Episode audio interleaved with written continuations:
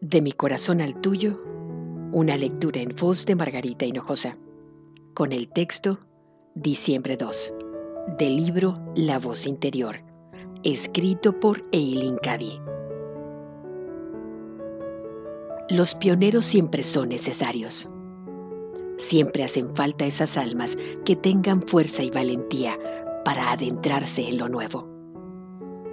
Son aquellas almas que teniendo un sentido de visión, mantienen esa visión siempre ante sí y la ven hacerse manifiesta. Pero cada uno es un individuo y por tanto no pueden quedar encasillados dentro de un molde. Tienes que ser libre para crecer y desarrollarte y ser inspirada por esos profundos impulsos internos que sacuden y hacen moverse a todo tu ser Vive según el Espíritu. Actúa según los impulsos del Espíritu, por muy ridículos que pudieran parecer.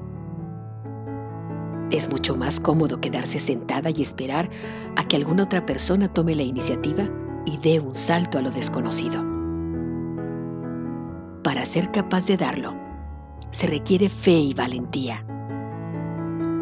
Y si tú no tienes la fe y el valor de hacerlo, no intentes detener a los pioneros que sí la tienen.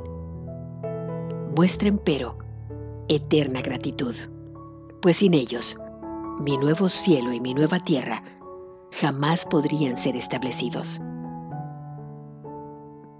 De mi corazón al tuyo, una lectura en voz de Margarita Hinojosa.